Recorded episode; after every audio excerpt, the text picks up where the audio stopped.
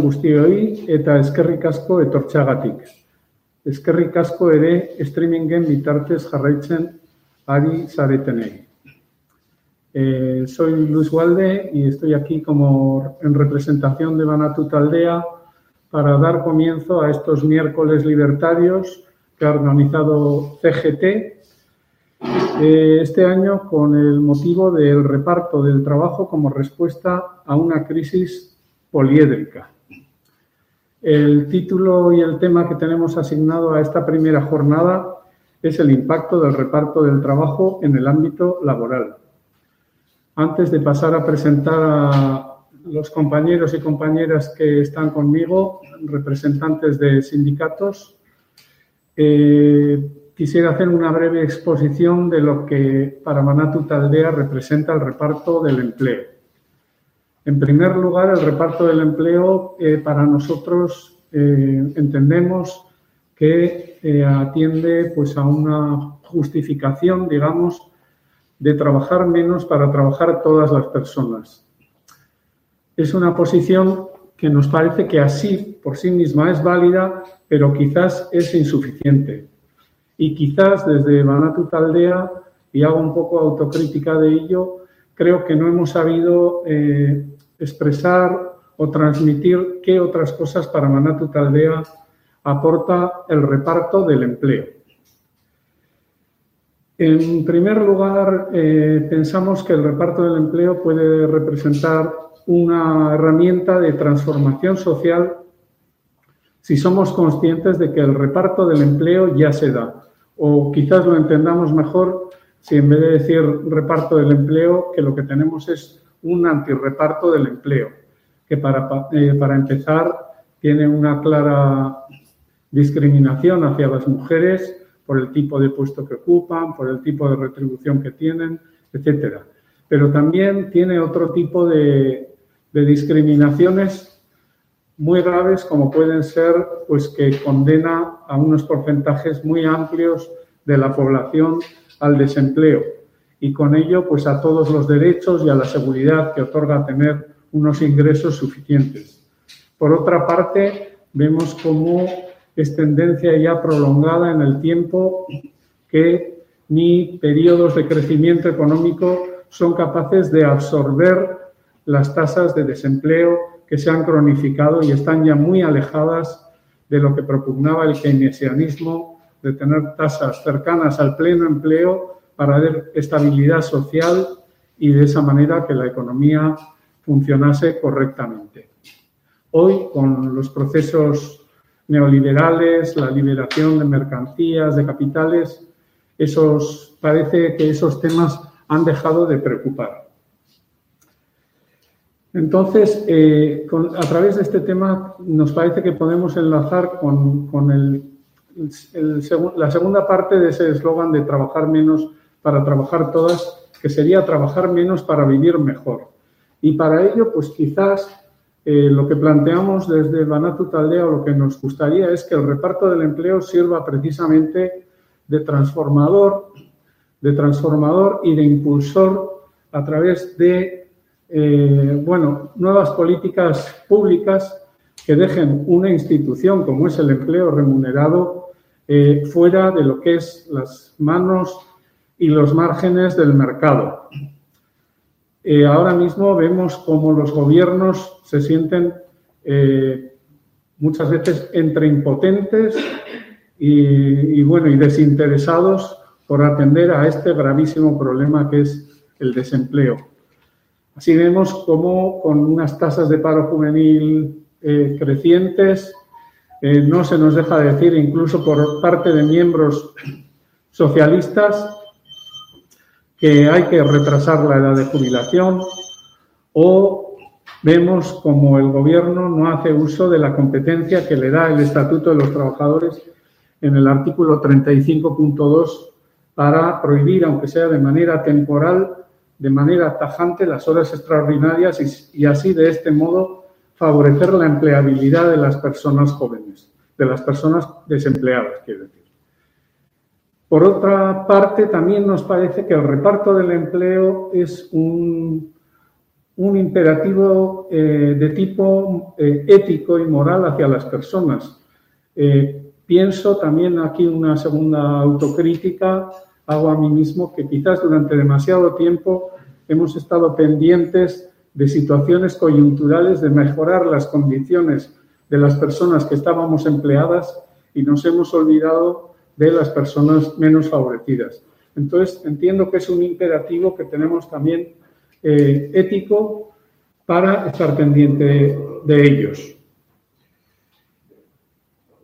Eh, proponemos con esto pues poner la seguridad y la viabilidad de todas las vidas en el centro y por encima de otras finalidades que hoy el mercado de trabajo tiene casi exclusivamente de tipo económico.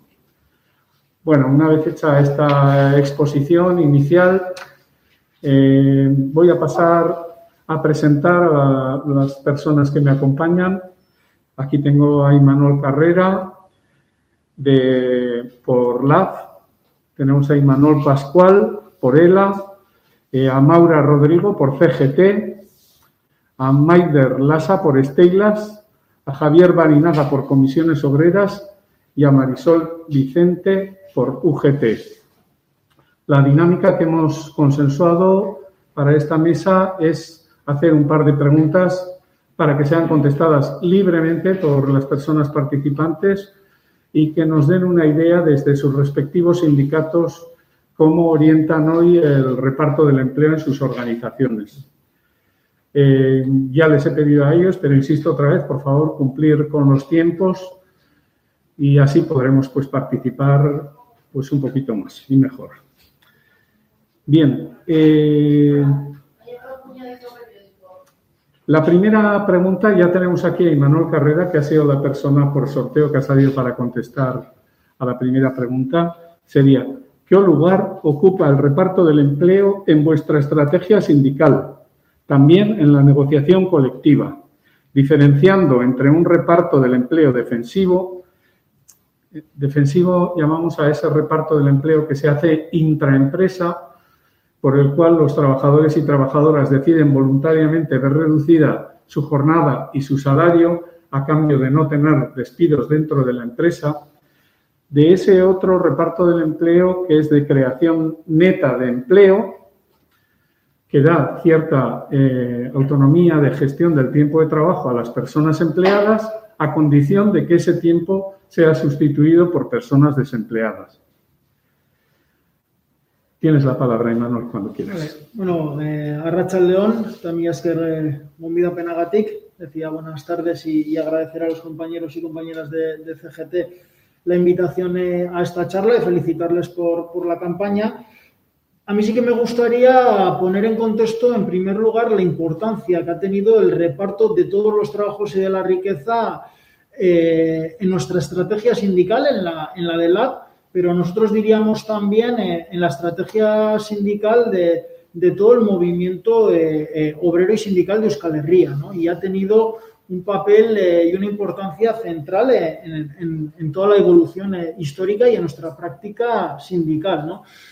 Por hacer un poco y hacer una, una, referencia que es importante, en la década de los 90, cuando, cuando creció el desempleo de una manera muy fuerte, fruto de, de la desindustrialización y al albur del contexto europeo, en el que, por ejemplo, en el Estado francés eh, el gobierno aprobó eh, por ley la jornada laboral de 35 horas, aquí en Euskal Herria convocamos una huelga general, la mayoría sindical, en el año 1999, que ya recogía eh, la reivindicación de, la jornada de 35 horas semanales y además también contemplaba eh, el salario social. ¿no? Yo creo que esa es la, tradición y sobre todo además hay que poner en valor que trajo logros eh, prácticos. ¿no? Eh, esas medidas se empezaron a implementar en las administraciones públicas. Sí que es verdad que ahora incluso si sacamos la media, hablamos siempre de 35 horas en la administración, son un poquito más, no sé si llegan a, a 36 horas, pero eso ya se implantó y esas 35 horas también tuvieron reflejo en algunos o en los primeros eh, convenios sectoriales o, de empresa. ¿no? Yo creo que esa es la, tradición y sobre todo esa es la evolución o la importancia que ha tenido el reparto del trabajo y de la riqueza en las movilizaciones eh, posteriores. ¿no? Yo quiero recordar también que la última huelga general eh, realizada por la Carta de Derechos Sociales de Euskal Herria planteaba y, ponía de nuevo encima de la mesa la jornada eh, de 35 horas y también una jornada mínima de, 20 horas semanales. ¿no? Por tanto, eso es un poco la tradición y, bueno, también hay que poner en valor cómo eh, el sindicalismo eh, de contrapoder lo, ha tenido en consideración en su agenda y lo sigue teniendo, ¿no? Y es una, una cuestión importante. Desde el sindicato LAB, en la medida en que queremos darle una solución y como plantea esta charla, ¿no? una, solución también a esta pandemia, a esta sindemia que, que, pone en cuestión nuestras vidas, que no nos garantiza un trabajo y una, y una vida digna. Eh, entendemos que, el reparto de la riqueza también se tiene que situar de una manera central. Y nosotros hemos querido lanzar una, una reflexión, eh, ayer lo hacíamos público, en donde entendemos que sí, que todavía tenemos eh, que reivindicar las 35 horas, el salario mínimo de, de 1.200 euros, lo hemos hecho en la última huelga general, hay que seguir por ese, por ese camino, pero sobre todo también entendemos que es tiempo de dar un paso más ¿no? y de reivindicar eh, las, 30, las 30 horas semanales, una jubilación a los 60 años con carácter progresivo, donde la jornada en el primer año sea del 40% y en la segunda del 20%, una garantía de, de, empleo y el reconocimiento de todos los trabajos. ¿no? Nosotros eh, y nosotras, nuestra apuesta estratégica en este sentido son medidas estructurales que, den solución eh, eh, en esa perspectiva, en una perspectiva mucho, mucho más amplia. Porque es verdad y, es fundamental que tenemos que, poner en el centro el reparto del trabajo como solución, decíamos, a una salida y, a abordar el cambio de sistema, el cambio sistémico que están hablando. Estamos eh, ante, un colapso y la solución que tenemos que dar a, esta situación tiene que ir por eso, ¿no? por el reparto del trabajo y el garantizar eh, eh, a todo el mundo un trabajo y una vida dignas que posibiliten dejar atrás la lógica neoliberal que mencionabas con sus consecuencias ¿no? en el desempleo juvenil y, en, y, sobre todo en la asunción de los cuidados por parte de por parte de, las mujeres. Por lo tanto, dejaríamos esa primera reflexión, ¿no? la necesidad eh, de medidas estructurales eh, y de movilización eh, y de dinámicas de reivindicación para poder alcanzar y avanzar en, el reparto del trabajo, que al final de todo es lo que tenemos que poner en el centro en esta situación de pandemia. Pues muchas gracias, Imanol. Ahora, siguiendo el orden, que hemos establecido en el sorteo previo. Eh, va a estar aquí en la mesa Maura Rodrigo en representación del sindicato CGT, que a su vez es el organizador de estos miércoles libertarios. Bueno, pues a Racha León, desde luego agradeceros a todas y a todos que habéis aceptado nuestra invitación y estamos aquí para debatir o poner una serie de cuestiones encima de la mesa. Eh, voy a intentar que mi intervención sea también breve, ¿no? Eh, de entrada, cuando hablamos del reparto de trabajo, tenemos que tener claro que es algo que está, es incipiente. Tenemos mucho que debatir, mucho que hablar. Es una realidad que está y que va a estar y que va a ser necesario. Pero tenemos que hablar, consensuar. Está todo por hacer. De entrada está todo por hacer y estamos en un buen momento, además, para, para hacerlo y hacerlo bien. ¿De acuerdo? Eh, a nosotras el reparto del trabajo nos parece un tema central. Eh, en la situación actual, eh, siempre está, todo esto siempre está ligado al paro. En la situación actual, hablar de pleno empleo con las jornadas laborales actuales es una entelequia, no va a haber. Y además, posiblemente es que igual no es deseable que haya tampoco. Hay da cuenta de la situación ecológica, del colapso ecológico que tenemos encima, ¿no? Eh, la reactivación económica que nos dan como solución para el paro y para las situaciones de precariedad que tenemos, pues también pensamos que es algo irreal. No se va a dar nunca. Dado eh, la dinámica de este desarrollismo competitivo, tecnológicamente no es posible y además eh, no es deseable. Sin, sin ser deseable, porque esto nos abocaría a, nos, nos sigue abocando a una situación límite de sobre la explotación de recursos y del planeta, ¿no? En este sentido, eh, la única manera, entendemos que la única manera de acabar con el paro es el reparto del trabajo, es trabajar menos para trabajar todas. Es la única manera que tenemos de, acabar con el paro. Y además es algo que nos interesa sindicalmente. ¿eh? porque el paro es una herramienta que tiene el capital, que ha instaurado el capital para tenernos, tenernos sometidas y amedrentadas. ¿eh? Y así, de esa manera, pues eh, es el caldo de cultivo perfecto que tienen para precarizar las situaciones laborales. Cuando nosotras dependemos del trabajo día a día para subsistir y nos lo cortan, eh, tenemos una población absolutamente vulnerable y absolutamente eh, proclive a asumir todo lo que el capital decida. ¿no? Entonces, el reparto del trabajo es básico y fundamental para, acabar con, con estas situaciones, porque además en esa situación el sindicalismo que estamos haciendo todas es defensivo, no planteamos propuestas. Se trata de intentar perder los mínimos de derechos, los, mismos, los mínimos de condiciones laborales y es ese sindicalismo. Por un lado tenemos ese panorama, el paro estructural, que es algo que, conviene y que tenemos que acabar, que les conviene a unos, pero mm, que tenemos que acabar con él y que entendemos que el reparto del trabajo es la única manera que podemos, la única herramienta que tenemos para acabar con ese paro estructural, ¿no? Eh, y tenemos que recuperar la iniciativa sindical. Nos vienen unos tiempos, yo creo que todas aquí sabemos que los van a ser, no sabemos cómo van a ser, pero sabemos que van a ser duros, van a ser muy duros. Y no podemos estar con una estrategia eh, sindical defensiva. Tenemos que plantear alternativas y tenemos que armarnos contra lo que nos viene. Tienes que ir acabando. ¿Perdona? Tienes que ir acabando. Vale, sí, bueno. Pues voy a resumir muchísimo más. Bueno, bueno eh, básicamente también eh, no, podemos, no podemos dejar nuestra situación o nuestras soluciones en manos del capital ni del capital ni de los poderes políticos que están absolutamente sometidos al capital. El reparto del trabajo, yo había escrito algo más, pero yo creo que no me va a dar ni tiempo, ¿no?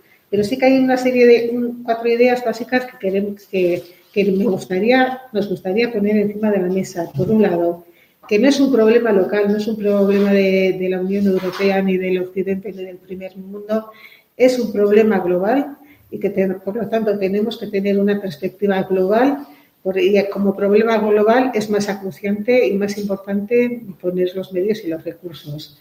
Por otro lado, que tenemos que, cuando estemos hablando de reparto de trabajo, tenemos que estar muy pendientes porque eh, la reducción de la jornada solamente tiene sentido si como contrapartida se, se, contrata a más personas, ¿no? Y eso es algo que tenemos que tener muy claro, siempre muy claro. Y bueno, y luego eh, otro pilar, es que quería extenderme más, pero yo creo que eso. Y otro pilar, otro pilar básico en el que queríamos incidir también es el tema de las horas extras. Hoy por hoy sí que podemos hacer algo respecto a las horas extras. Y es indecente que haya personas en el paro y que se estén haciendo horas extras. Y las personas y las organizaciones sindicales y los sindicatos deberíamos tomar una postura muy proactiva en contra de las horas extras, las remuneradas y las no remuneradas que, también existen, ¿no? Muy bien, pues gracias, Maura. Eh, siguiente eres tú, Javier. Javier Barinaga, de Comisiones Obreras.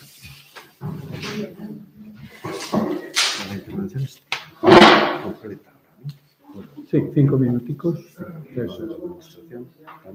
La siguiente. Eh, bien, vale. buenas tardes. Eh, vamos a ver. El tema del, del desempleo, ya se ha comentado, es un problema poliédrico muy complejo y que no tiene soluciones sencillas y simples. Pues nosotros desde el sindicato intentamos eh, abordar las posibles soluciones desde, distintas eh, perspectivas, de distintos frentes.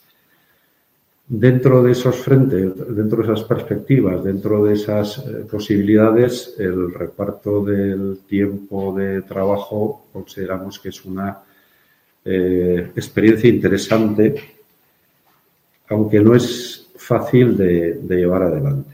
Hay algunas experiencias, no demasiadas, sobre todo en administraciones, en administraciones grandes o en empresas grandes es donde es eh, más factible, pero pensamos que hay que seguir haciendo, hay que hacer, seguir haciendo un esfuerzo importante en esa dirección como una de las posibles soluciones al problema que nos aqueja. Actualmente, los últimos datos de paro registrado en Navarra nos llevan a unas cifras cercanas a 42.000 personas. Y de esas personas, casi un 60% son, son mujeres. Eso significa que eh, las mujeres, siendo un colectivo con menos población ocupada, con menos población activa que el de hombres, se ve muy penalizada por el tema del desempleo. El reparto del tiempo de trabajo podría beneficiar a este colectivo, sobre todo en el caso, como comentaba antes, de las administraciones públicas que tiene un porcentaje mayor de personas, de mujeres eh, trabajando. Como comentaba, el reparto del tiempo de trabajo es una de las medidas que se pueden aplicar para llegar a, una sociedad más justa, más cohesionada, pero no solo, porque mm, todos y todas conocemos que en los últimos años eh, se está dando el fenómeno de los trabajadores y trabajadoras pobres. Es decir, que actualmente tener un puesto de trabajo no es garantía de poder tener un salario digno y, por lo tanto, una vida digna. Entonces, es eh, otra cuestión que se suma al desempleo. Otras posibilidades, además del reparto del tiempo de trabajo. Alguna de las personas que eh, me ha precedido, pues ya también lo ha mencionado, aunque sea de pasada. El tema de las jubilaciones. Jubilaciones anticipadas, jubilaciones parciales, es otra medida que podría aplicarse de cara a la resolución del problema del desempleo. Desgraciadamente, la corriente imperante en Europa no es, no va en esa dirección de ir anticipando la edad de jubilación. Lo que parece que se pretende por el poder económico es justamente lo contrario, que permanezcamos más tiempo en el mundo eh, laboral. Se han hecho eh, experiencias también interesantes y creo que hay que seguir incidiendo también en la vía de la conciliación de la vida laboral y familiar, de ir ampliando eh, derechos para trabajadores y trabajadoras que están en activo, que también permite un reparto del tiempo del trabajo.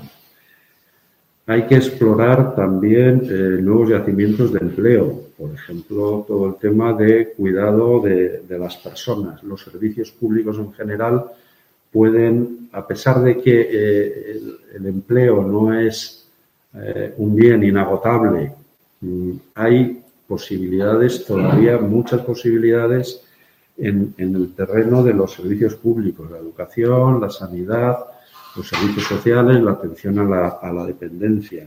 Para eso es necesario que nuestros gobiernos cuenten con recursos suficientes. Y hoy por hoy parece que la tendencia tampoco es esa. Tendríamos que ir hacia un sistema fiscal más progresivo y en el que el capital, eh, los empresarios, las empresas, eh, aporten más porque actualmente más del 80% de los ingresos fiscales que tienen las haciendas en este país proceden de las rentas del trabajo. En fin, que hay una serie de posibilidades que nos podrían permitir eh, mejorar drásticamente la situación. Muy bien, gracias Javier. La siguiente interviniente es Maider Lassa, que viene en representación del sindicato Stenglas. Eh, sí, gracias. Lo de las experiencias es el siguiente, ¿no? Lo de las experiencias es el siguiente. ¿eh? Esta primera es un poquito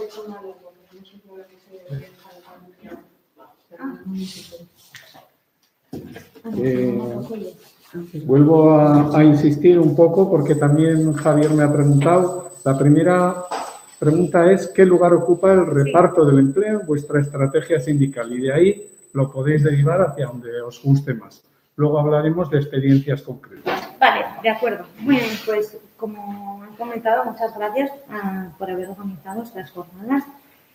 Y bueno, mm, en nuestro caso, claro, pues estamos en un sindicato que, que representa a trabajadores y trabajadoras de, de, la enseñanza, en este caso, y en el caso de Navarra, en la enseñanza pública. Entonces, pues bueno, nuestra experiencia viene bastante relacionada con lo que puede darse en la administración. Entonces, sí que es cierto que en lo que se refiere a la defensa del empleo, hombre, hemos venido de un periodo de, un periodo de recortes en la, en la última década en el que se hubo un aumento de las, em, de las horas de docencia directa bastante grande, tanto en primaria como, como en secundaria, y claro, esto supuso una, una, reducción drástica de las, de las contrataciones y se hizo un, un, pequeño, un pequeño tapón. ¿no? Esto es cierto que se ha, ido, se, ha ido, se ha revertido después de la negociación del pacto en el, en el año 17-18 y a partir del 18-19 y 19-20 se han ido revirtiendo esta, en este caso esas dos horas de aumento de la, de la jornada. Claro, este aumento de la reducción de la, de la jornada vino también acompañado y con una tendencia que es de la multiplicación de, funciones eh, de los profesores, de las profesoras, y que generalmente no se corresponde con una dotación horaria a los centros de enseñanza pues pareja al trabajo que hay que realizar, ¿no? Y lamentablemente, pues la gente que nos hemos ido acompañando, eh, incorporando estos últimos años a la enseñanza hemos hemos entrado ya en una situación un poco, un poco peor que igual la que, la que había antes, ¿no? Eh, entonces, respecto a la, a la, a la creación neta de empleo, eh, una, las, las, líneas básicas de, que tenemos en Estelas y que supondrían unas mayores, una mayor contratación y luego, por otra parte, el fortalecimiento del sistema público de enseñanza con todo lo importante que es, ¿no? Fortalecer los servicios públicos, lo han, lo han comentado ya, ¿no? Y también en, en, el sentido de fortalecer el sistema público de enseñanza en el anhelo ese de construir una sociedad más justa e igualitaria y que, la, y que realmente la, la educación cumpla ese papel ¿no? que, que tiene en la sociedad, que serían para decirlo rápido, la, bajada de los ratios este año, circunstancialmente por, por, el coronavirus en la etapa de educación infantil, se han bajado. Eso ha multiplicado, bueno, o ha, hecho que se contraten a un número mayor de, de, docentes. Mm, es un gasto que no se ha contemplado como estructural en los, en los presupuestos generales de, de Navarra de este año y, por otra parte, eh, unas medidas que, bueno, que beneficiarían al conjunto del sistema educativo, como serían unas, eh, la reducción de las horas de docencia directa y, por otra parte, eh, la defensa y la reivindicación de las reducciones por edad. Eh, hay, había ya históricamente reducciones por edad. En el, en el pacto educativo del año 2017 se incluyeron. Es mm, la implantación de estas medidas es un camino bastante tortuoso porque el Gobierno de Navarra, el Departamento de Educación, eh, se resiste, hemos tenido problemas este curso para implantarla de 58 años, finalmente, bueno, con la intermediación del, Parlamento, eh, finalmente se aplicó, pero, por ejemplo, no sé, y luego ya lo desarrollaré más tarde, eh, a partir de los 58 años no hay ninguna, no hay ninguna otra reducción, ¿no? Hay una reducción de 6 horas, entonces esto, que supone? Bueno, en la perspectiva de que eh, vivimos actualmente en el espejismo, ¿no? De que la jubilación es a los 60 años, parece ser, ¿no? Para, el conjunto del colectivo, cosa que no es así. Eh, bueno, serían unas medidas también a desarrollar, ¿no? La de, la de las reducciones horarias para mayores de 60 años hasta eh, la edad de jubilación a los 65 o 67, que es la que se va a generalizar dentro de muy poco. Y como he dicho, pues eso sería importante porque así eh, se rompería un tapón que hay, ¿no? Para, para que entrara más gente y por otra parte eh, se fortaleciera el sistema público de enseñanza, mejorando un poco la, la situación. Pues muy bien, Maider, muchas gracias, te has ajustado muy bien el tiempo. El siguiente que va a intervenir es Imanol Pascual, que viene en representación del sindicato ELA. Venga, eh, bueno, arratsaldeon eta lehenik eta behin, mi esker, eh, antolatzaileei, gonbida penarengatik. Voy a intentar, bueno, estoy obligado a ser breve. Entonces, por un, por un... Por favor, por favor. Venga. Por un lado, eh, desde el sindicato ELA entendemos que el debate del reparto del empleo es un debate inaplazable por diferentes cuestiones. En Navarra por encima de los 40.000, 42.000 personas en paro, en una perspectiva que la propia digitalización del mercado de trabajo es previsible que necesite menos mano de obra, en un elemento como el paro, que es, con lo que comentaba Maura, pero que es un elemento disciplinador también para, eh, para los trabajadores en activo y los trabajadores en activo, en la medida que en la negociación que hacemos en las propias empresas, esa tasa de paro tan alta es uno de los elementos que más utilizan las empresas ¿no? para tener eh, atado a los, a los trabajadores y trabajadoras. También es inaplazable desde un punto de vista del reparto del empleo, desde un punto de vista medioambiental, evidentemente, de la sostenibilidad del planeta, y también desde el punto de vista de género y cómo esa labor que se invisibiliza, se precariza y se feminiza, como es la labor de cuidados, cómo está también directamente ligada con ese reparto del, con ese reparto del empleo. Siendo todo esto así, lo que vemos es que la lógica capitalista justo te lleva a lo contrario, te lleva a alargar el proceso de jubilación, te lleva las horas extras, te lleva todavía ampliaciones de jornada y vemos que va en contra. Desde el punto de vista de los sindicatos, eh, tenemos un riesgo, de, yo, algunos artículos de Chema Berro también van por ahí, una crítica constructiva, ¿no? pero como los sindicatos muchas veces estamos más mirando a, dentro de las empresas y eso nos deja muchas veces fuera todo ese espectro ¿no? que también hay que trabajar. Esos son los riesgos que tenemos los sindicatos y que creo que tenemos que tener en la cabeza para, para combatirlo. Y también, por otro, eh, la, la, lucha por el reparto del empleo, lo ha comentado Luis en la introducción, es una herramienta para la transformación social y creemos que eso eh, hay que vestir ese discurso y hay que eh, llevarlo acompañado con eso, con el reparto de la riqueza, con una fiscalidad más justa, con políticas igualitarias y, con todo esto. Entonces, por eso, con esas dos cuestiones, el riesgo de que los sindicatos estemos mirando un poco el interior de las empresas y la necesidad de que el reparto de empleo tenga un prisma más general, sí que vemos que es imprescindible potenciar el trabajo entre las organizaciones sindicales y sociales. Y eso es un poco lo que hemos querido hacer o lo que las últimas huelgas generales han pretendido recoger eso, ese trabajo conjunto que te permite tener un discurso mucho más potente, mucho más eh, completo y mucho más, y mucho más coherentes. Una de las cuestiones que nos surge desde el sindicato con el reparto de empleo es que eh, igual la charla hoy también refleja eso, ¿no? Pero en el año 2017 estaba repasando, Banatu día estuvo en el Parlamento, en una comisión parlamentaria, y es muy, o aquí la paradoja es que todos los grupos políticos se posicionan a favor del reparto del empleo. Grupos políticos que están ahora mismo intentando que la jubilación, la de jubilación se retrase, hacen discursos en los que la, en los que está, en los que se incluye esa. Entonces creemos que hay mucha, o sea, mucha hipocresía. Sí, creemos que eso eh, tampoco ayuda a poner el, el, foco el reparto del trabajo y reparto del empleo. Creemos que no avanza ese discurso que prácticamente con el que todo pueden, eh, todos los partidos y sindicatos pueden trabajar. ¿no? Por eso creemos que es muy importante hablar tanto del reparto del empleo como qué estrategias vamos a llevar a cabo para conseguir ese reparto del empleo. Y por eso, en estos juegos creo que también es eh, eso sobre lo que hay que hablar. Hemos puesto el ejemplo de las, de las anteriores huelgas generales Muchas veces en contraposición a eso está la apuesta por otros sindicatos más eh, en el diálogo social. Claro, en esta parte, la última decisión de retrasar la jubilación de los 65 a 67 años, que eso es evidente que va en contra del reparto del empleo, esa fue una decisión que se consensuó con Zapatero, en este caso con, con UGT en comisiones. Y entonces creemos que hablar de reparto del empleo eh, requiere centrar el tema, eh, vestir es posible que en ese camino no tengamos los mismos discursos y creo que es bueno que en estas charlas también se vea que hay distintas, distintas opciones y distintas. Entonces, por parte del sindicato de la... Un minuto. Un minuto, sí. Perdón, he ido muy rápido. Por parte del sindicato de la queremos eso, que hay que centrar eh, cuál es la estrategia más efectiva para hacer ese, esa, ese mejor reparto del empleo dentro de lo que tiene que ser una herramienta para la transformación social, como decías. Oye, pues muchas gracias, Imanol. Y vamos a cerrar este primer turno. Eh, en cuanto que nos en cuanto que nos limpien un poco la mesa con Marisol. Marisol era Marisol Vicente. Marisol Vicente. Marisol Vicente, de UGT. Entonces, vamos a ver que esté bien puesto tu nombre. Sí, no te preocupes.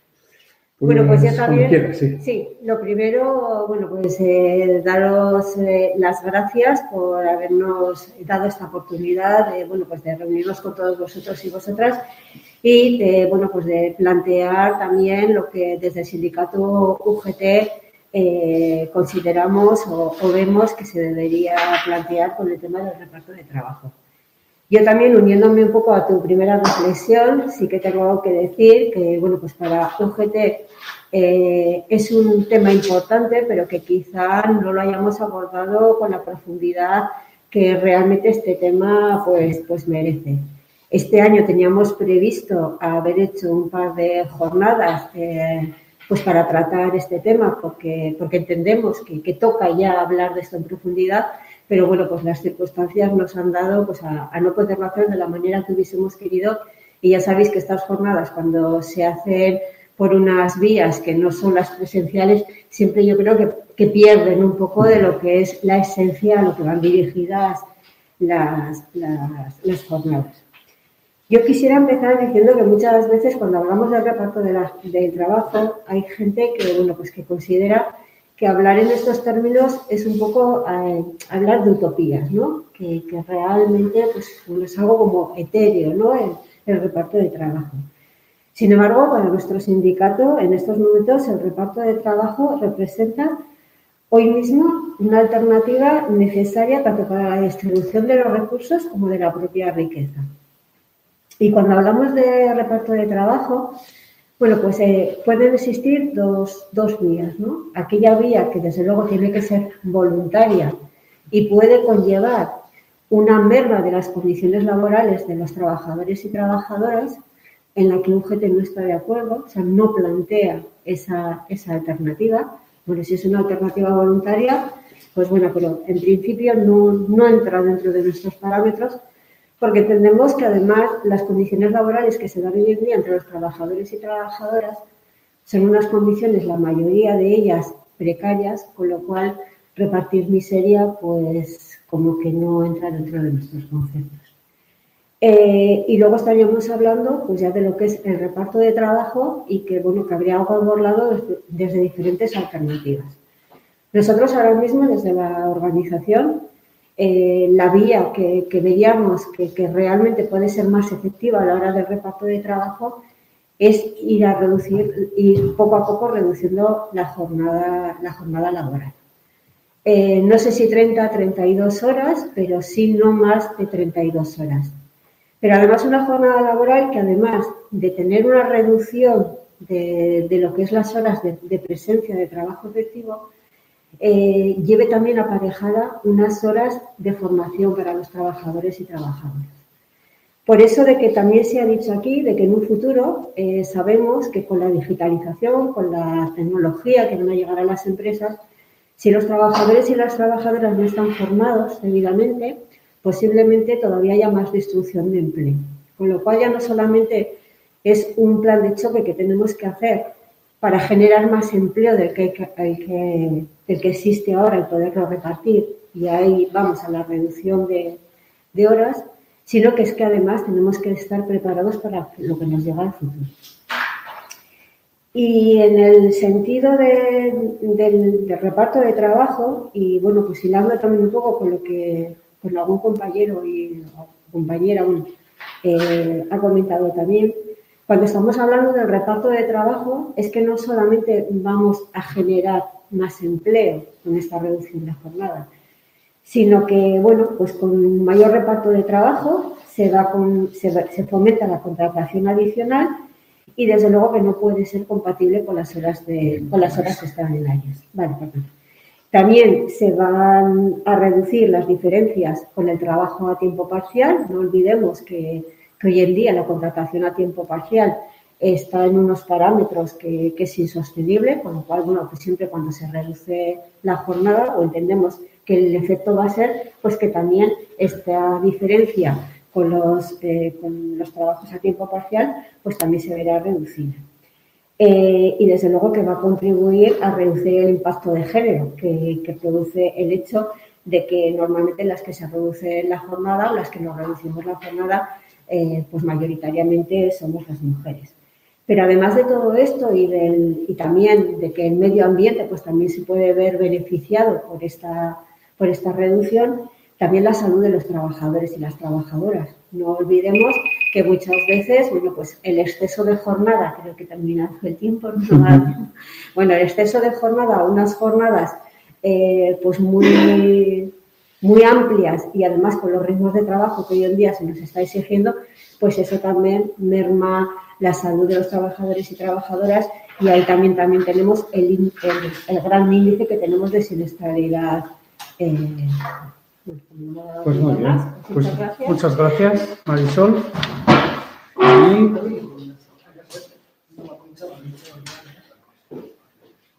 Bueno, hemos terminado esta primera ronda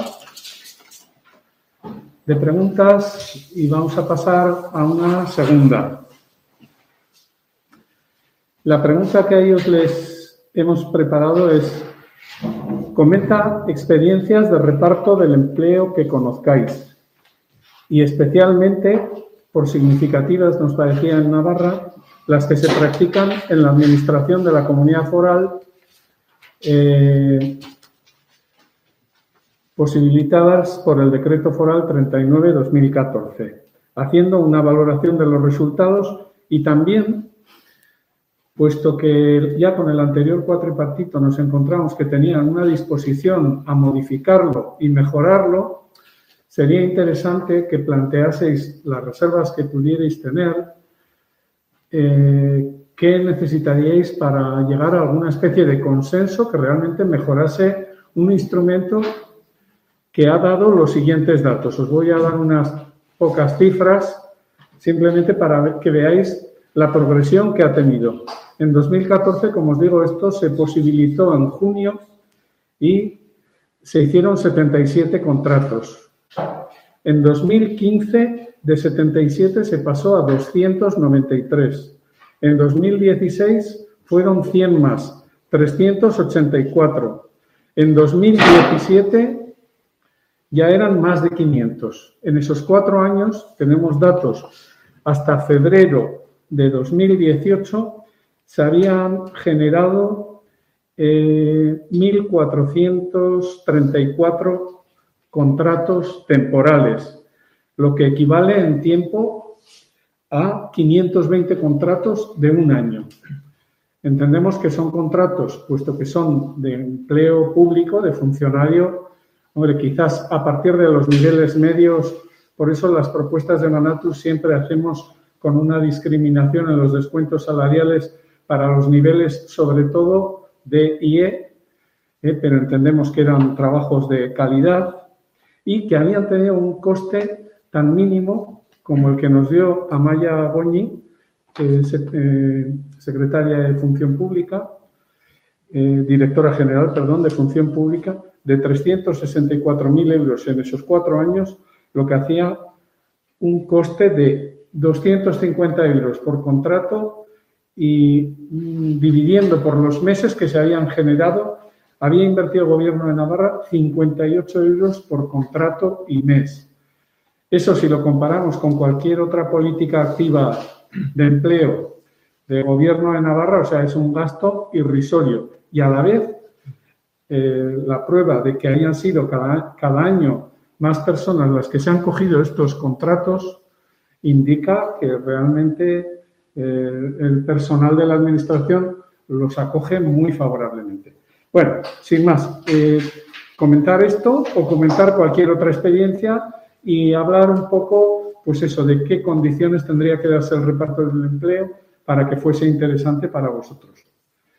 Eh, tenéis el mismo tiempo que antes, procurar, pues eso, ajustaros, que habéis hecho muy bien, y a ver qué tal nos sale esto. Vale. bueno, yo haciendo referencia, igual entrando al debate ¿eh? sobre el decreto foral 39 2014, ¿no?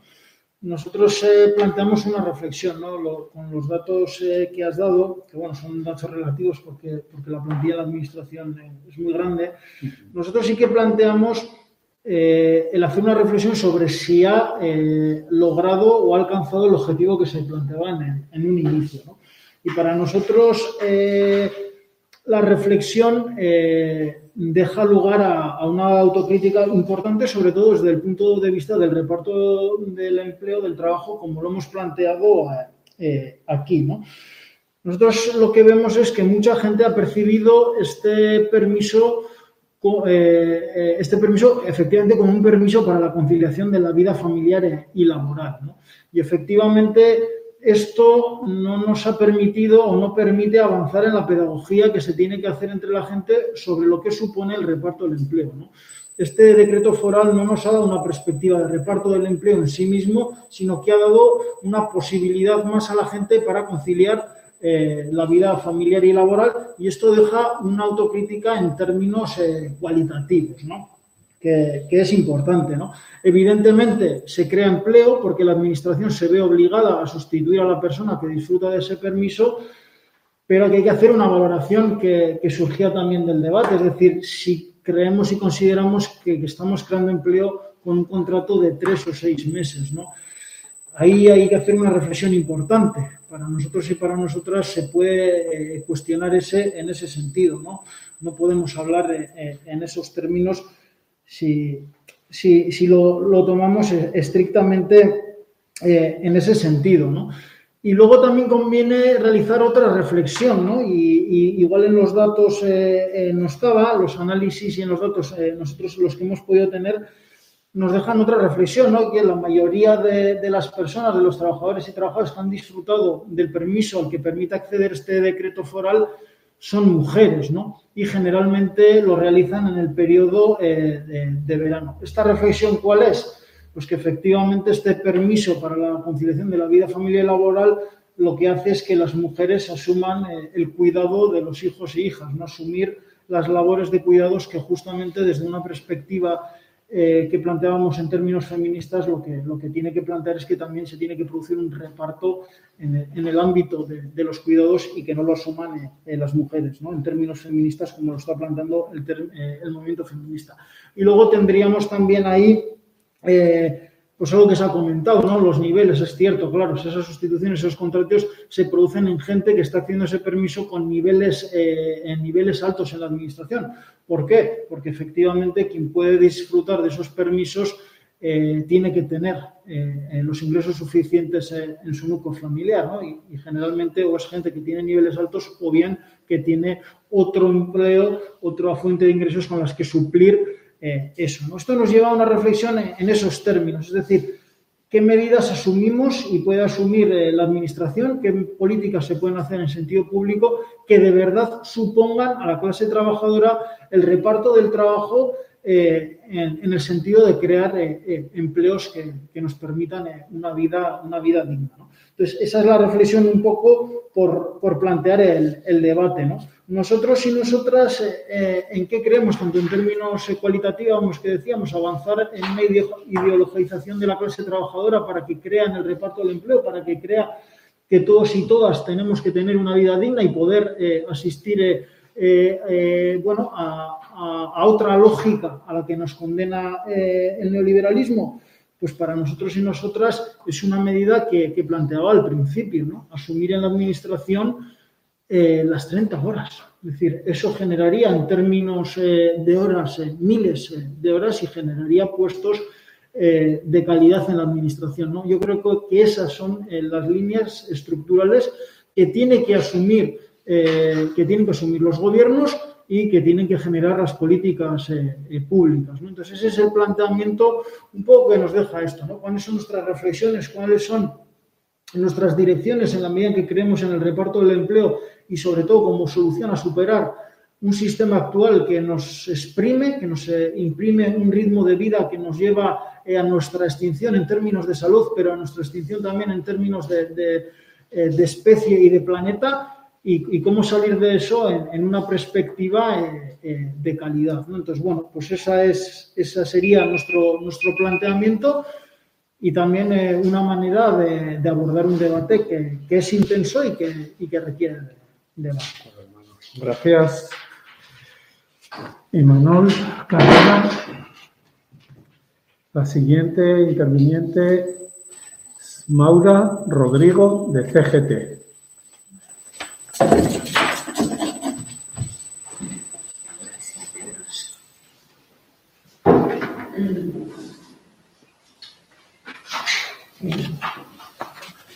Bueno, desde los datos que, que tenemos de la administración se pueden hacer múltiples análisis y lecturas, ¿verdad?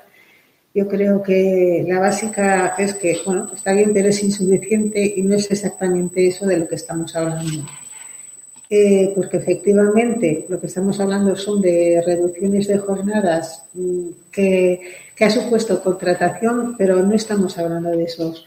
Como bien decía Imanol, este tipo de modificación o de reducciones de jornadas o de beneficios están íntimamente ligados a la, a la conciliación de la vida familiar en un porcentaje muy alto asumido por mujeres. Y no es eso, el reparto del trabajo no es eso.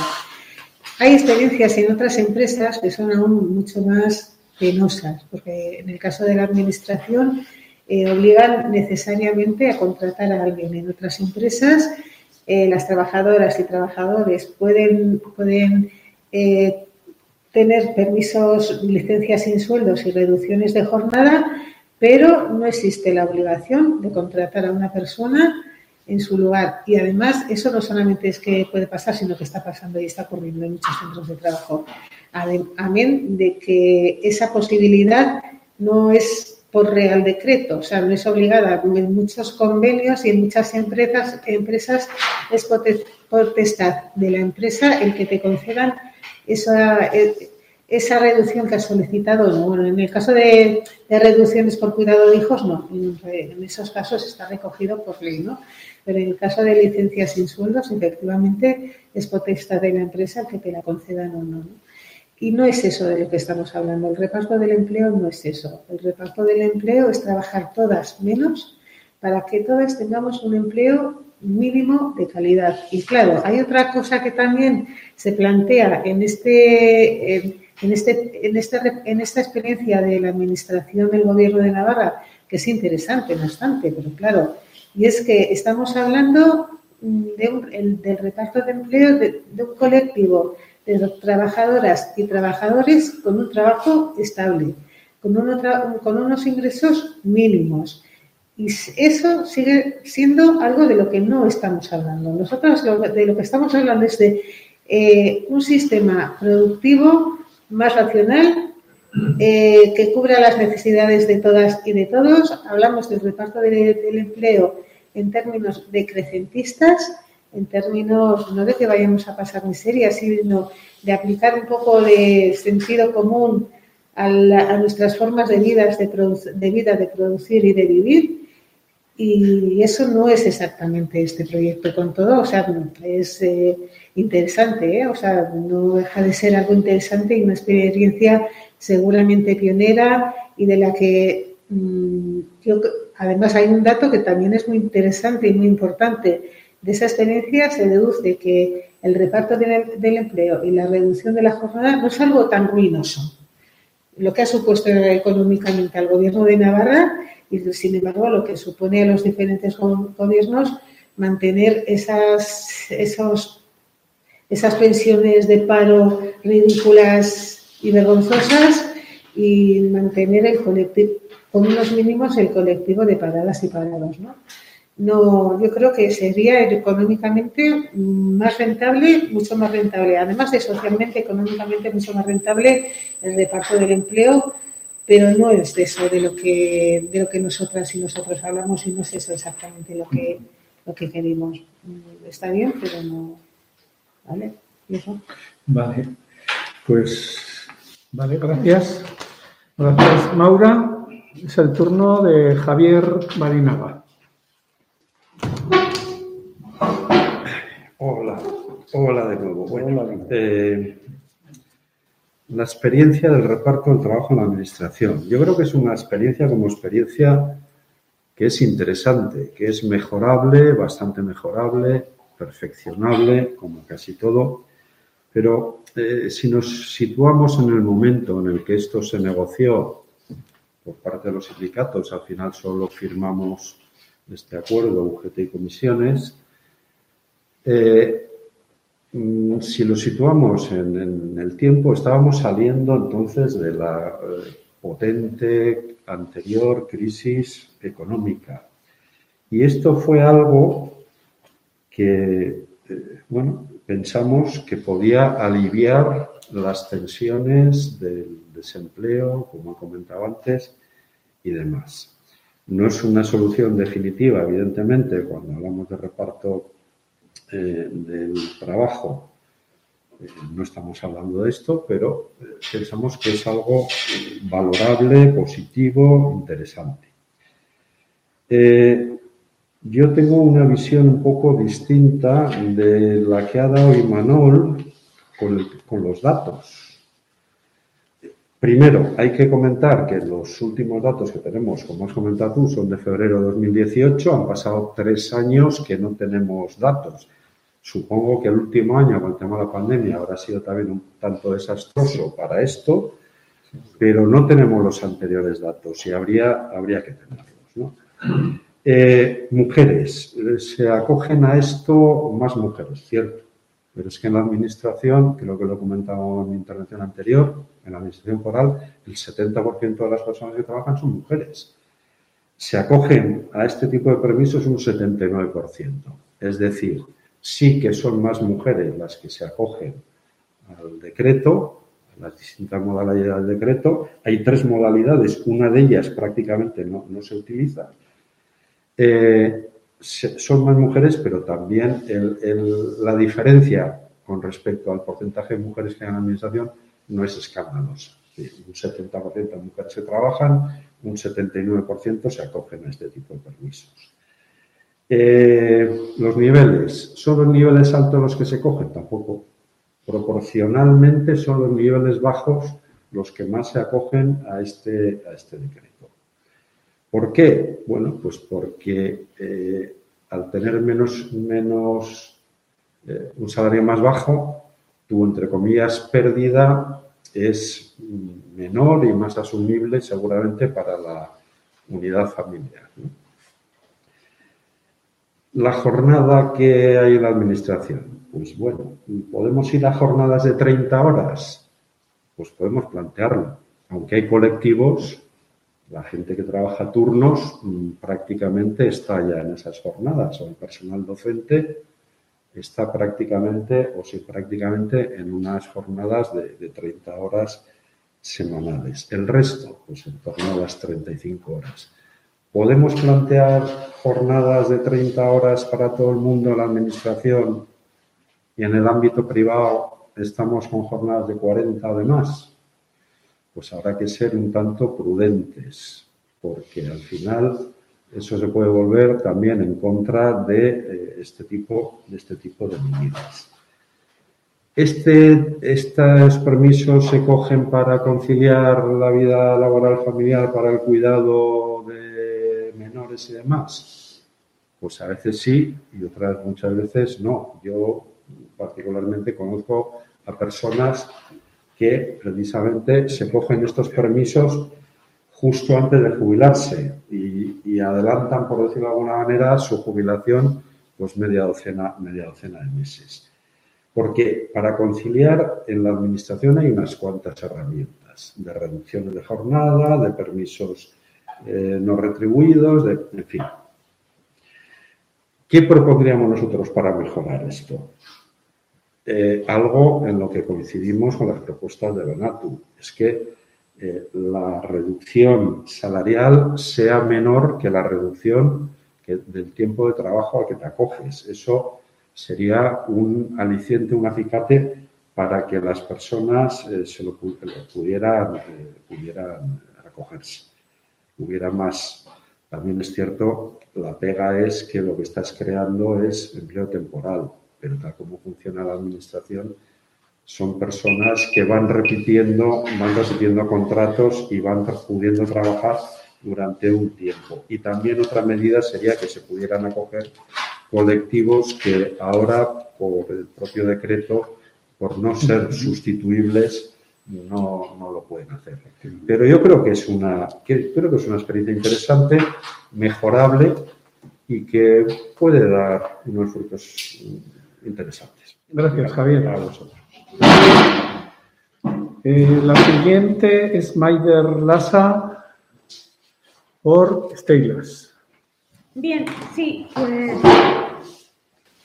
Claro, eh, las reducciones de jornada y los permisos de seis meses no hay, tienen su cosa, ¿no? Porque, por una parte, una de las cosas que tiene de positiva el permiso de seis meses es que mantiene las cotizaciones, cosa que otras reducciones no lo hacen y que, claro, luego tienen unas, unas consecuencias muy, muy negativas de cara a, bueno, sobre todo a la jubilación, pero bueno, tienen unas consecuencias que, que bueno, que se pueden llegar a dar situaciones complicadas, ¿no? Eh, pero no obstante, sí que, sí que bueno, se podría coger ese, ese modelo, ¿no?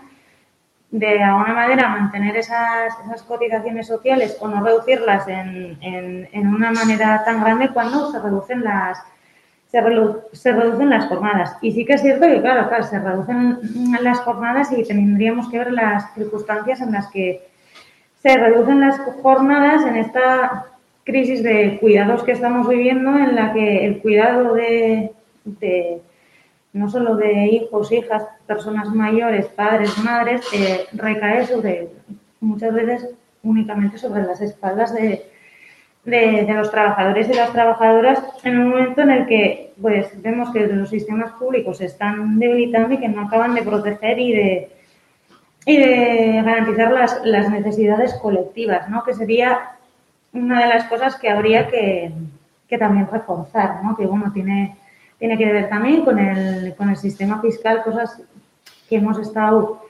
comentando antes, ¿no? Entonces, pues, eh, una de las cosas que, que nos preocupa y que, y que, nos está preocupando cada vez más, ya lo he comentado antes, es, eh, claro, la, el aumento de la edad de jubilación. Como he dicho antes, tenemos el modelo de las reducciones por edad que se dan en la, en la cincuentena, pero que no van más allá y, y sí que es una cosa bastante preocupante ya también para, para las organizaciones sindicales, ¿no? Y hablo pues en general en, en la enseñanza, ¿eh? que la gente que hemos entrado hace pocos años o, bueno, estamos viendo como nuestros compañeros y compañeras de trabajo se están jubilando, pero no somos conscientes de que esa es una una realidad a extinguir, entonces pues la gente no es consciente de eso, entonces se vive un poco en ese, en ese espejismo, ¿no? De no, no acabar de tocar tierra. Entonces, ¿qué es lo que ocurre? Que a partir de los 58 años no hay, reducción, no hay reducción de la, de la carga lectiva y la gente no se puede acoger a, ninguna... O sea, esto sucede también en, en, una, en una circunstancia muy mala, eh, que puede ser tener personas más jóvenes a tu cargo, tener personas mayores a tu cargo, en ese momento en el que una reducción de la jornada que no sea tan sangrante a nivel posterior, ¿no? Eh, es un momento muy malo porque, porque claro, eh, no, pues es la, una de las contradicciones, una de las cosas más horribles de estos tiempos, ¿no? La, entre el tiempo y el dinero. ¿no? Entonces, bueno, eh, desde luego que hay que, hay que, hay que ir por, eh, por, pues eso, por hacer un, sistema en el que no, no sea tan lesivo para, sobre todo para las mujeres, que en este caso sí que ese otro tipo de reducciones, ¿no? Sí que se tienden a, a, coger más. Entonces, bueno, pienso que hay, hay mucho trabajo por hacer en ese, en ese sentido y todo relacionado también con, con el sistema público de, cuidados que, evidentemente está en crisis. Ah, muy bien. Pues gracias, Maider. Ahora va a intervenir Imanol Pascual de ELA.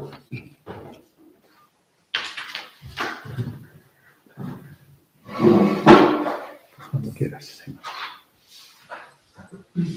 Venga, eh, nos parece muy interesante la, la interpelación a la, a la administración en este, en este caso. ¿no? ¿Por qué decimos esto? Porque al final uno de los mayores empresarios de Navarra es el propio gobierno de Navarra. Posiblemente sea el máximo empleador en Navarra, es el gobierno de Navarra, y creemos que esa interpelación eh, es importante, más ahora que en este gobierno de Navarra los partidos que lo componen y también los que, muchos de los que, algunos de los que lo sustentan, eh, sí que están incorporando en sus discursos eh, materias sensibles relacionadas con esto en cuanto al reparto del empleo, y creemos que ahí es eh, no sé si era por el algodón, pero un indicador claro de si realmente eh, ese discurso tiene práctica o no. Y en, la política lo que vale es la práctica, no, no es los hechos, son las palabras, sino, sino los hechos.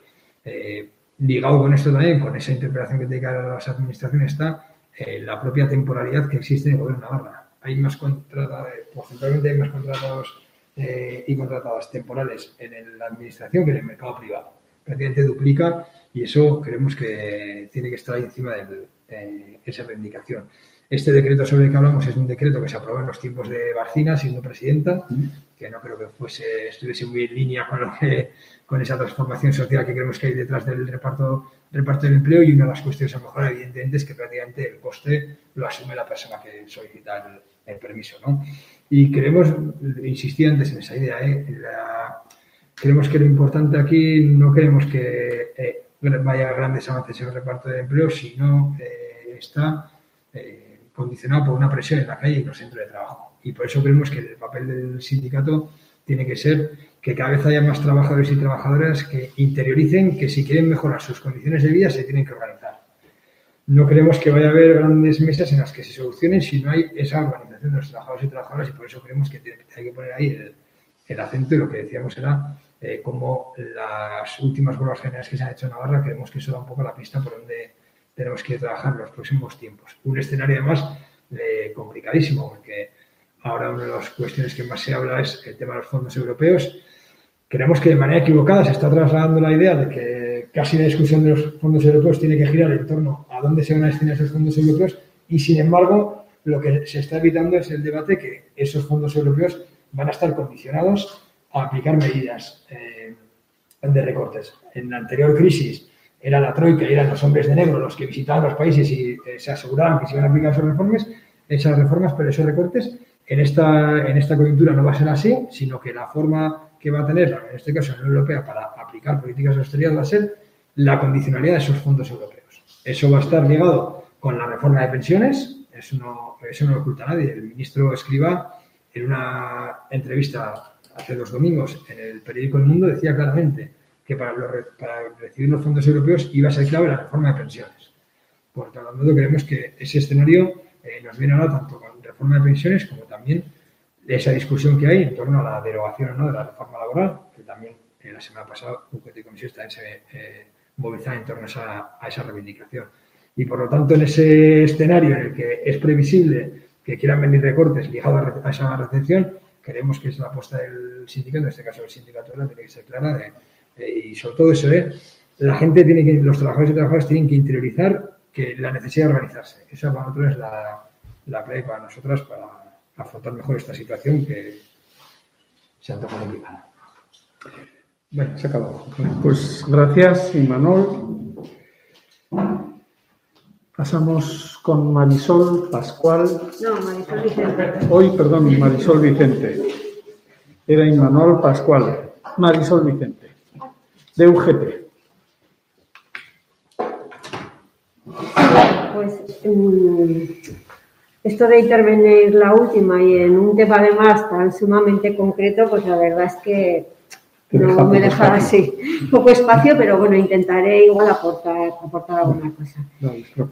sí. yo creo que con todos los defectos y con todas las deficiencias que puede tener eh, la normativa de, la Administración, que como ha dicho el compañero Javier Marinaga, hay que tener en cuenta pues los años que, que lleva en vigor y también, como ha dicho Imanol, en el contexto pues, eh, social y político de Navarra, que en esos momentos pues, estaba presidido por, la presidenta Barcina y posiblemente igual, pues como se ha dicho, igual su, perspectiva de algunas de algunos aspectos pues era la progresiva o lo que las organizaciones sindicales o la sociedad en general pues pues perseguía.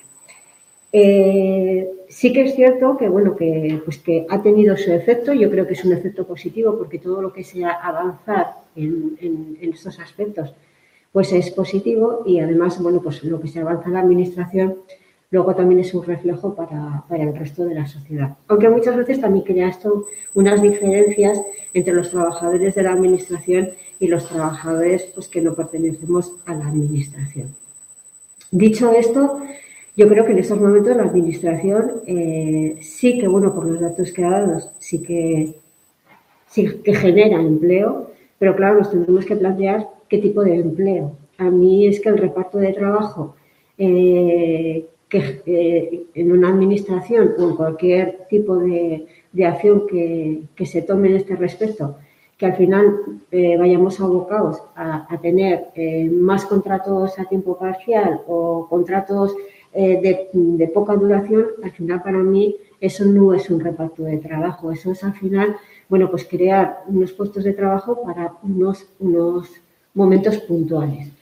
Y además, bueno, pues lo que sí me preocupa es eh, que la administración cada vez tiene menos personal y lo hemos visto en esta, en la anterior, bueno, como siempre, en la anterior crisis hubo muchos recortes de todo lo que eran los servicios públicos pues bueno, pues de ahí ha venido también eh, muchas de las situaciones que hemos vivido ahora, tanto en el CP como en la seguridad social, como en sanidad, que al final, bueno, pues ha habido reflejado en esto. O sea, que tampoco esta medida ha servido, hemos visto, para eh, realmente, eh, bueno, pues ampliar lo que las personas trabajadoras de la administración.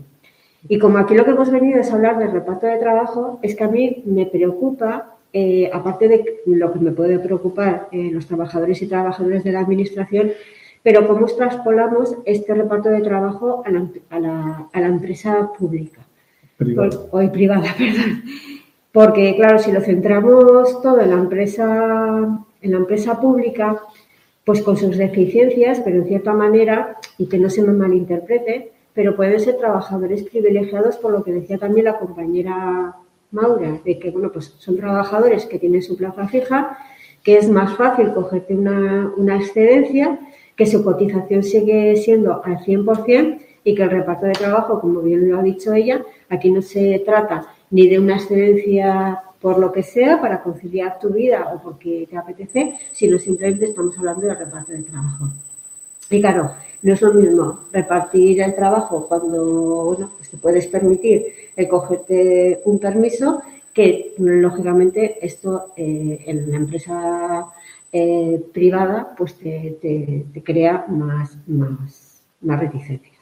Sí que hay alguna experiencia en alguna otra empresa eh, privada y yo sí que quería, vale, sí, y es, bueno, pues todos hemos oído hablar de la fórmula que quería plantearla simplemente pues para tenerla en cuenta la fórmula 80-90-100, que aunque sabemos que, bueno, pues que la configuración de las empresas en este país son pequeñas empresas, pero bueno, yo creo que es una fórmula a tener en cuenta. Trabajas el 80%, eh, ganas eh, el 90% y te cotiza la empresa el 100%. Lógicamente, pues para llegar a esto tiene que haber personas que estén dispuestas a, verse afectadas por esta merma de condiciones. Pero yo creo que, bueno, pues que incluso con propias ayudas o con subvenciones a las empresas que faciliten esta fórmula a los trabajadores y trabajadoras, yo creo que sería igual unos fondos que llegarían a las empresas, pero que luego se recuperarían, porque se genera empleo, si las personas trabajan, luego también eh, aportan más en lo que son los, los impuestos, con lo cual yo creo que bueno, pues que puede ser una fórmula no solamente para la administración, sino para el resto de trabajadores y trabajadoras a tener en cuenta. Muy bien. Gracias. Marisol. Tenemos un poco más tiempo en ECO. Sí, podemos seguir media horita más. Media horita. Vale. ¿Alguien quiere intervenir? No sé si nos da tiempo para todos. Tú y Manuel, te veo que ya estás dispuesto. Sí, sí que es que como se nos ha hecho un poquito más tarde porque se nos ha retrasado la hora de entrada, os voy a comentar unos temas que sí que han sido un poco recurrentes en, casi todos los sindicatos que habéis intervenido. Habéis centrado mucho eh, el reparto del empleo en la necesidad de la reducción del tiempo de trabajo, pero quizás si podríamos hablar un poco también del compromiso, como he dicho, ético y de alguna manera, aunque las condiciones no sean ideales o estén muy alejadas de la, de la idoneidad, si podríamos por ejemplo, eh, plantear un poco en relación a lo que acaba de decir Marisol, el 80%, el 80-90-100, trabajar el 80%, cuatro días a la semana, cobrar el 90%. Eh, nosotros desde Manatu planteábamos una, una, situación así. parecida para mejorar el decreto 39-2014, pero que implicase también un poco progresividad, o sea, atender a los salarios más bajos eh, con respecto a los más altos. Otro tema que se me ocurre también es hablar del reparto del empleo en la empresa privada. Hemos tenido una reunión hace relativamente poco, creo que lo puedo contar, ¿no, Jesús? Con la directora de Fomento de Empleo del Servicio Navarro de Empleo. Están pensando en destinar ayudas y en políticas activas de empleo a implementar en la empresa privada posibilitar medidas de reparto del trabajo para los trabajadores de la empresa privada. Entonces, supongo que vosotros seréis citados a eso y también podéis hablar en qué condiciones, entender, son políticas activas de inserción de... Yo cuando he visto las cantidades que se destinan a determinadas partidas en comparación de lo que ha costado esto en la administración pública, me quedo escandalizado de lo que se podría hacer en la empresa privada. O sea, si decimos que la, que la administración han generado, tiene razón y Manuel, la plantilla de gobierno de Navarra es muy amplia, pero también es cierto que mucho personal, por ejemplo, en educación, pues casi está excluido, porque les obligaban a cogerse en un periodo determinado de tiempo y tal. Pero bueno, eh, hablar un poco Mm, en qué condiciones, tanto en la empresa pública como en la empresa privada, además de eso que decís vosotros, que casi todos coincidís en la reducción del tiempo de trabajo, serían interesantes. Yo por, entrar al debate y, breve, ¿eh? nosotros eh, y nosotras para el sindicato Lab la solución no está, la solución del reparto del trabajo no pasa por una colaboración público-privada. ¿Esto qué quiere decir? Yo que en los últimos meses he tenido la posibilidad de sentarme en una mesa con, la patronal, con la CEN, ellos directamente reconocen que es imposible y que ellos no van a participar en el reparto del trabajo. Es una constatación. La patronal, ¿qué deja entre entre líneas? Claro, si todo me lo financia el gobierno, pues igual algo ¿Qué es lo que pasa? Pues que con contratar a la juventud, ¿no? Si yo te incentivo el contrato, pues igual entro ahí y contrato a unos jóvenes. Pero eso evidentemente no resuelve nada. Todos estamos viendo que al final un empresario contrata si lo necesita y luego viene una pandemia y despido eh, a todos los jóvenes, 4.800 jóvenes, los mando al desempleo. Mando el desempleo también a, las mujeres y a los migrantes. Así funciona la colaboración público-privada, las políticas activas eh, que rigen hoy actualmente las administraciones. Entonces, eso cuenta absolutamente con nuestra oposición, porque además eh, eh, lo único que es una vía de financiación para los empresarios y no en ningún caso un reparto de, la riqueza. Problemas de otras medidas alternativas. se comentaba antes en el debate. estamos hablando de trabajadores y trabajadoras pobres, de colectivos precarizados que quizás, si ese sea uno de los problemas, no se pueden permitir el lujo ni siquiera de hablar del reparto del trabajo. Y ahí tenemos un problema como como, sociedad un problema en las organizaciones sindicales y la clase trabajadora. Entonces, ese es otro, otro punto de los debates. Yo a veces en estos debates ¿no? con, las medidas concretas, y creo que he sido concreto y he, realizado propuestas, ¿eh? Pero nosotros entendemos que cuando hablamos de medidas o de propuestas estructurales e integrales, no estamos hablando de algo mm, difuso, ¿no? sino estamos hablando, por desgracia, de algo, de algo bastante, bastante concreto y que entendemos que hay que abordar las 30 horas semanales, y decía, ¿no? Eh, nosotros tenemos que seguir el camino y es necesario seguir reivindicando las 35, pero tiene que ser un horizonte, un, horizonte factible en las administraciones públicas y que se tiene que implementar en, en el espacio en el mercado privado. Ahí tenemos que asumir eh, nuestra responsabilidad. Por tanto, ese es el horizonte, ese es el trabajo que tenemos que marcar. Eh, al igual que, eh, establecer en 60 años la edad de jubilación y establecer jubilaciones anticipadas en la medida de lo que planteaba. ¿no? Ese es, el reto que tenemos. ¿Y ese reto en qué camino hay que plantearlo? Para nosotros y nosotras, en movilizaciones y en dinámicas de huelga conjuntas que permitan eh, eh, eh, presionar a los gobiernos para que se tomen esas decisiones.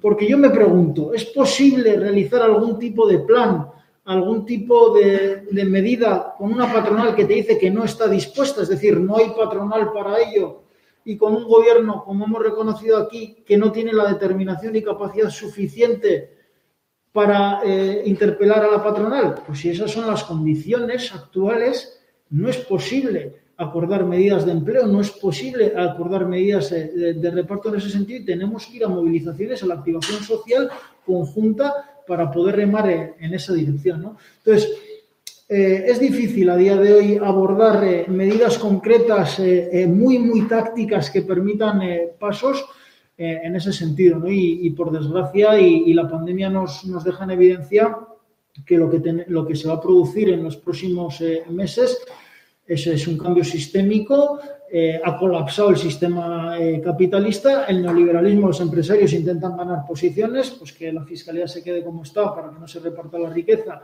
que tenga la posibilidad de destruir empleo, porque eso es de lo que nos están advirtiendo. Dicen, han venido los ERTES, ha habido barra libre, los he disfrutado, pero ahora viene la destrucción de, empleo y todo se pone en jaque. Entonces, si esa, si esa es la tesis que tenemos para los próximos meses, y creo que está bastante clara, tenemos que tener claro nosotros y nosotras que tenemos que marcar esa, eh, esa transición y está en nuestras manos eh, asumir el liderazgo de eso y la dirección de, eso que nos va a llevar a, lo que nosotros denominamos eh, un trabajo y vida digna. Entonces, ese es por, por, desgracia el, el, marco, pero nosotros lo vemos como, como una oportunidad. Y es verdad que en cierto modo en las proposiciones tácticas cierra, cierra o, o limita. Gracias, Imanol. ¿Alguien más quiera intervenir? ¿Queréis que sigamos la ronda de antes? Maura, vale. Si todos tenéis algo, alguna intervención, pues interviene ahora Maura. Bueno, yo voy a ser muy breve, ¿verdad? Muy, muy breve. Sí, os ruego a todos que seáis sí, sobre breves. Todo porque, yo creo que el tema da de sí lo que da de sí. Eh, ¿Cómo se puede, qué medidas habría? Pues la más válida y la más potente sería que, la legislación la hiciera posible, cosa que sabemos que no va a pasar, claro. Entonces, yendo ya a un recorrido, a unas metas de mínimos, por supuesto, eh, acabar, intentar por lo menos acabar con las horas extras, eso de entrada. Y luego, a ver, también tenemos que tener claro que por mucho que pidamos que se financien, que se ayude, que se no sé qué, aquí tenemos que tener claro algo muy básico y es que hay dos colectivos o dos grupos de población enfrentados. Por un lado está el capital y por otro lado estamos la masa de trabajadoras y trabajadores. Y eso es lo que hay y eso es lo que tenemos. Entonces, con lo único que contamos, oye, yo creo que la legislación como siempre, cambiará o no cambiará en la medida en que el colectivo le haga o no cambiar. Y eso es así. Entonces es básico y fundamental, a mí me parece, yo creo que es básico y fundamental que el colectivo asuma, o sea, que volvamos a valores de solidaridad, pero ya no tanto por valores éticos, sino porque el mal, el paro, eh, la precariedad es un mal endémico y no podemos vivir en un mundo en el que es una lotería que te mueras de hambre o que tengas para pagar la calefacción o que tengas trabajo y lo puedas sostener. Eso no podemos vivir en... Por eso tenemos que, poner en valor la solidaridad, hacer nuestros los problemas de todos, de nuestras compañeras y compañeros, estén en mejor o en peor situación. Y entender el, pues eso, el mundo y el reparto de la riqueza en su, en su globalidad.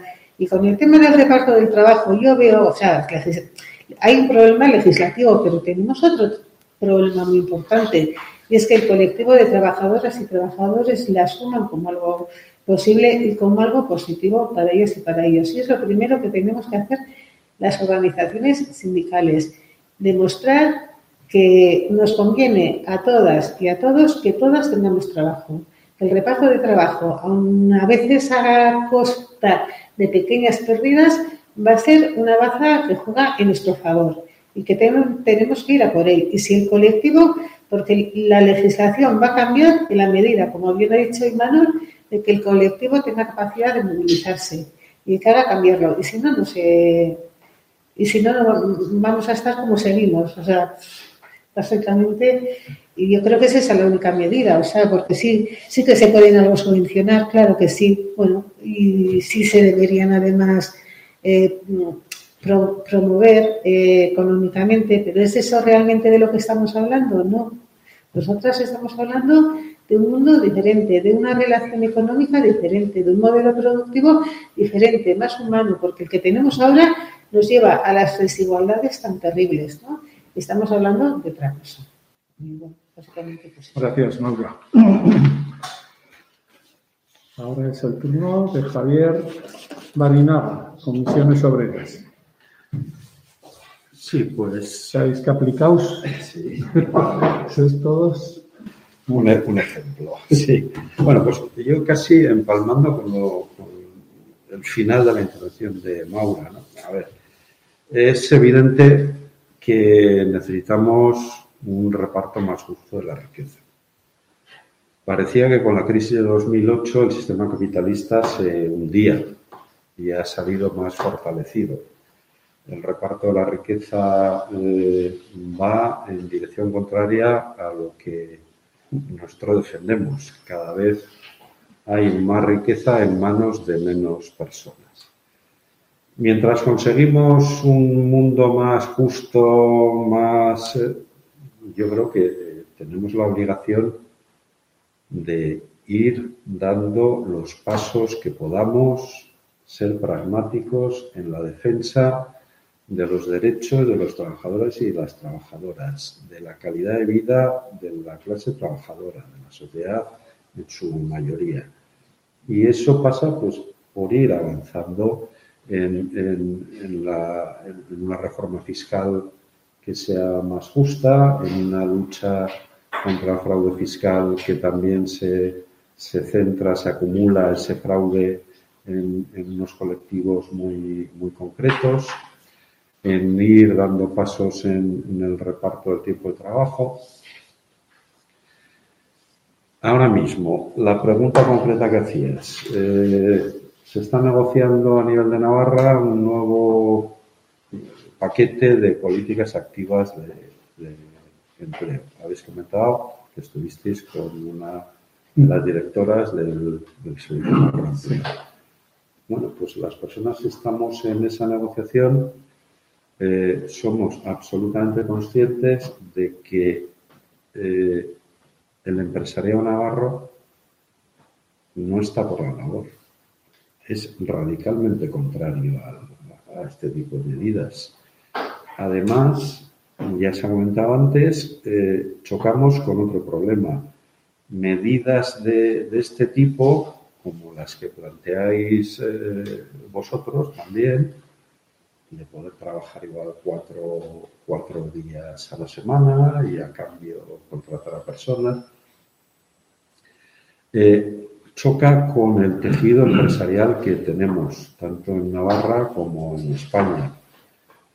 Tenemos una cantidad de pequeñas y, microempresas en Navarra con una persona que trabaja, con dos personas que trabajan, eso, eh, este tipo de medidas en ese tipo de empresas eh, no se pueden aplicar. Entonces, tenemos problemas, primero, con el rechazo de la patronal, segundo, con el tejido empresarial. Pero sí que es cierto que tenemos que lo decía en mi primera intervención, el problema del desempleo es un problema mm, grave, amplio, complejo y que tenemos que utilizar todas las medidas que, sean, que estén a nuestro alcance. Creo que las medidas de reparto, incluso aunque a Manuel Carrera no le gustan nada, eh, mm, con, eh, ayudas a las empresas para que pongan en práctica este tipo de cosas, eh, resulta positivo. Yo creo también lo ha comentado Marisol antes, es decir, el retorno, y vosotros en vuestros estudios lo, habéis manifestado claramente, el retorno para Hacienda y para la Seguridad Social de las personas que son contratadas gracias al reparto del empleo es muy importante y muy superior a las ayudas que pudiera haber por parte de la Administración eh, de bonificaciones en las cotizaciones de la seguridad social o incluso algunas subvenciones.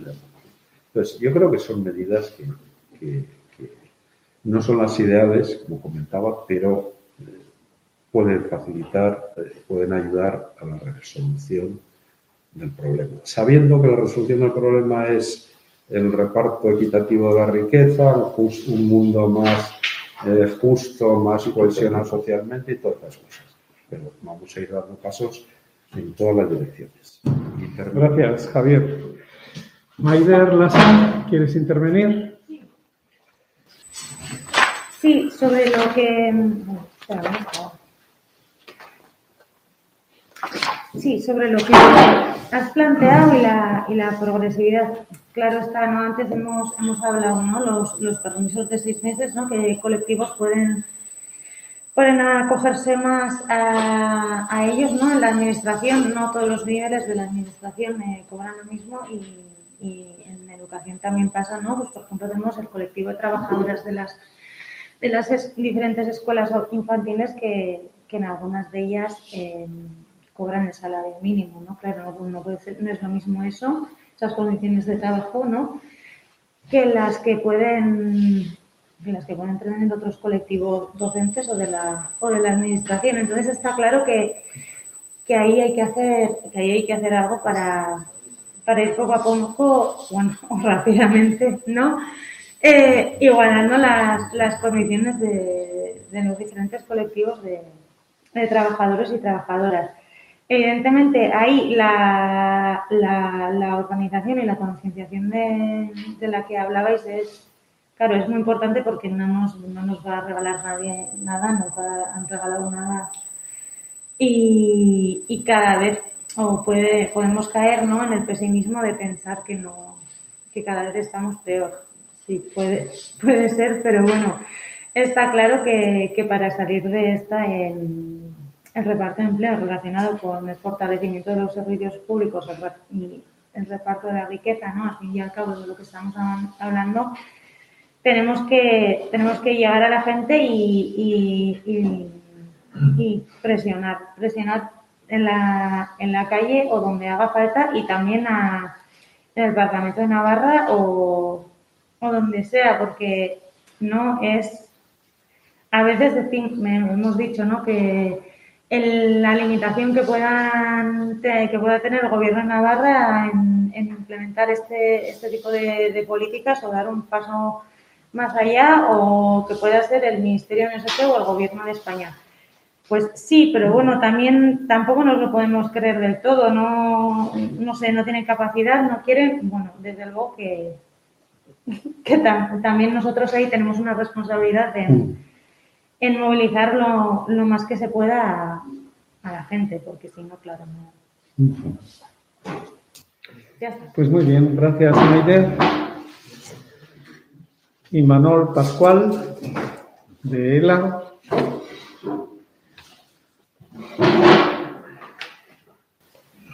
Venga, bueno, yo diría que el, eh, creo que ha quedado evidente la, que es una buena iniciativa la que ha tenido Día, creo que da para eh, contrastar distintas y para confrontar distintos opiniones sobre el reparto del empleo. Lo he comentado al principio de la intervención, sí que creemos que es un debate inaplazable desde distintos enfoques y que vamos a estar obligados y obligadas a hablar mucho sobre ello.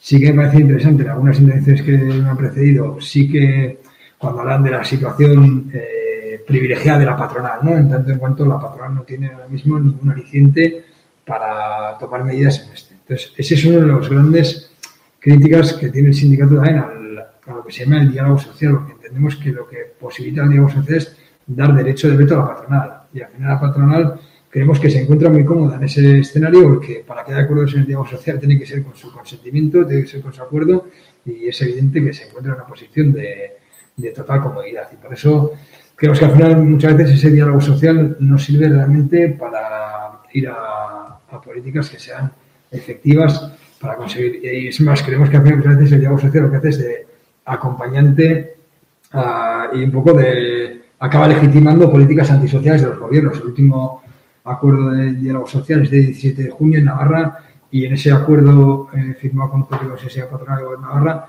se sigue apostando por la construcción del tren de alta velocidad. Y eso creemos que es que eh, impacta y va totalmente en contra de lo que necesitan ahora mismo los trabajadores y trabajadoras navarras desde cualquier punto de vista, incluso también desde el punto de vista del, de, reparto del empleo. Y por eso la, nuestra apuesta, con sus limitaciones, con sus contradicciones y con la capacidad que estamos teniendo y que evidentemente eh, creo que no estamos siendo capaces, ¿no? y muchas veces lo ha dicho Mauro al principio, la negociación colectiva que estamos haciendo en las empresas muchas veces es a la defensiva y creo que no estamos siendo capaces de activar esa ofensiva. Ahora, siendo conscientes de que ahora mismo estamos siendo capaces, sí que estamos convencidos y convencidas de que la vía tiene que ser esa, que sean los trabajadores y trabajadoras los que interioricen que tienen que organizarse.